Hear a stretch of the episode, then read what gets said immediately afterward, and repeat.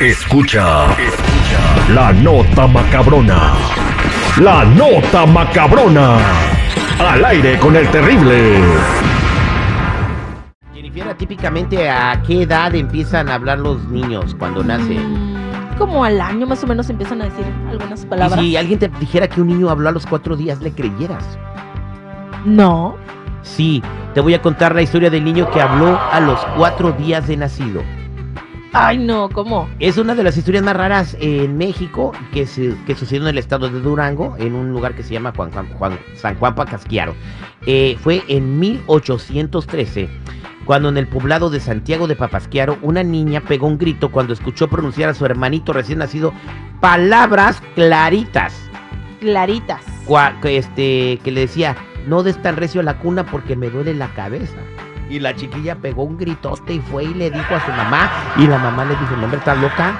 ¿Cómo va a estar hablando? ¿Qué te metiste? ¿Qué tenía la leche? A ver, pásame el biberón. Bueno, fue la mamá y este y no estaba preparada para el susto. Eh, porque cuando llegó la mamá a ver al niño, el niño le dijo a la mamá, dile a mi hermana que no le dé tan recio la cuna porque me duele la cabeza. Ándale, todavía renegando. Reclamando, y apenas tenía cuatro días de nacido. Bueno, eh, la, la mamá del morro no estaba preparada para el susto y se fue corriendo a buscar al cura del pueblo para que le ayudara a comprender por qué su niño hablaba a los cuatro días. Pero el cura también se asustó cuando lo escuchó decir, señor cura, me duele la cabeza, que no mesa en la cuna, ni tampoco que la mesa el alcalde, ni nadie. Ay, ay, ay. A ver, a ver, O sea, ver, ya sabía de política. No, hombre. Todos los gobernantes de Santiago Pajasquero se enteraron de lo sucedido y fueron de inmediato a la casa del bebé que hablaba. Lo sacaron de su cuna para comprobar si era real o descubrir algún truco debajo de sus ropas, pero no encontraron absolutamente nada. Eh, pero pues al niño pues dijeron que se le metió un diablo y lo sentenciaron a la guillotina por considerarlo un ser maligno porque su conducta era pues muy rara al decir que no le mecieran la cuna porque le dolía la cabeza. Entonces todos lo querían solucionar pues con la guillotina.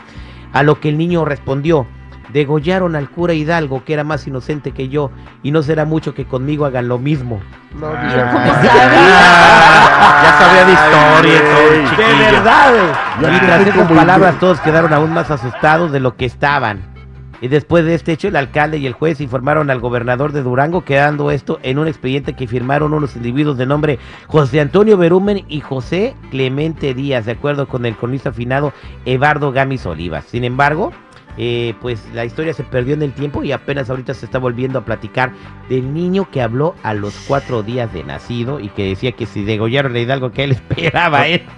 Oye, Terry, pero lo bueno de la historia es que pues ya no le dolió la cabeza, nada más.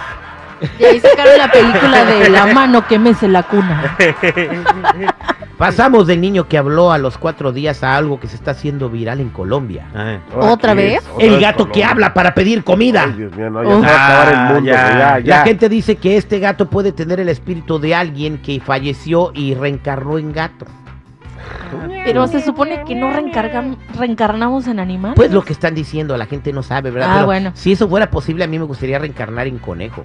¿Por qué conejo? Pues imagínate, güey, ser conejo, tragar, sacarte todo el día y, y luego Se la pasa echando y pata. te la pasas echando capa todo el día, imagínate. Come, y come y cercano. pata y pata. Y luego haciéndote un Pero- homenaje te traen de llavero una patita de conejo. Terry, pero, perpetúan ahí con la pata. Eh, pero los animales sí reencarnan en los humanos. ¿Cómo? ¿O no ves que hay un tanto perro ahí ladrando que tanto mendigo que anda ahí? Ladrando los perros, señal que voy avanzando. Tanta rata del gobierno. Qué obo. ¿Ves? Ay, ¿Qué Dios, obo? Dios mío, no, pero no, este es un gato de adeveras, güey. Entonces, Ah, ah, se hizo súper viral y la gente está asustada porque lo hicieron hablar para pedir comida. Si no me creen, escuchen. Mamá. Mao. Mamá. Te voy a dar el desayuno. Pero di- dígame mamá. Mamá. Eso, qué lindo, mi amor. Ahí está el Qué gato Ay, diciendo bueno, mamá. pero con hambre. No, Con hambre hasta otro idioma te hablo, yo también. no, pero ahí se oyó que le apretó el pescuezo. No, no, no les apretó nada. Hablo como Sí. Chewbacca, güey. Escuchen. Escuchen, le dice. dígame mamá. Mamá. Juzguen ustedes, ¿dijo mamá o no dijo mamá el gato? Sí. No, la verdad sí dijo, pero este yo he escuchado cuando vivía en, en Ameca, era de Teja. No, hombre, cuando las correteaba el gato, las gatas las hacía hablar más. ¿Cómo que eso. Ameca está en Texas? Ameca no está en Texas. No, había Texas. pero las correteadas que le pegaba el gato le hacían hasta gritar a la gatita, pobrecita. Eh, Pero eso es otra cosa, güey. Esa es otra esa es cosa. otra cosa. Es que estaban dándole clases. Dije, ¿por qué en el tejo? No, No, no, no, no es por eso, tú. No, es No. porque tenía hambre. no me dices. ¿Qué te dijo? ¿Eh? Bueno, pues ahí está la nota macabrona, señores. Dejaste en suspenso, Chico Morales. no, pues fuera del aire me explicó el de seguridad que, que las corretean y pues sí les dan unos Mira, encuentros aquí cercanos. tengo, aquí tengo otro gato que habla. A ver. Y este, este de verdad sí existe, ¿eh? Tampoco hablo con desconocidos.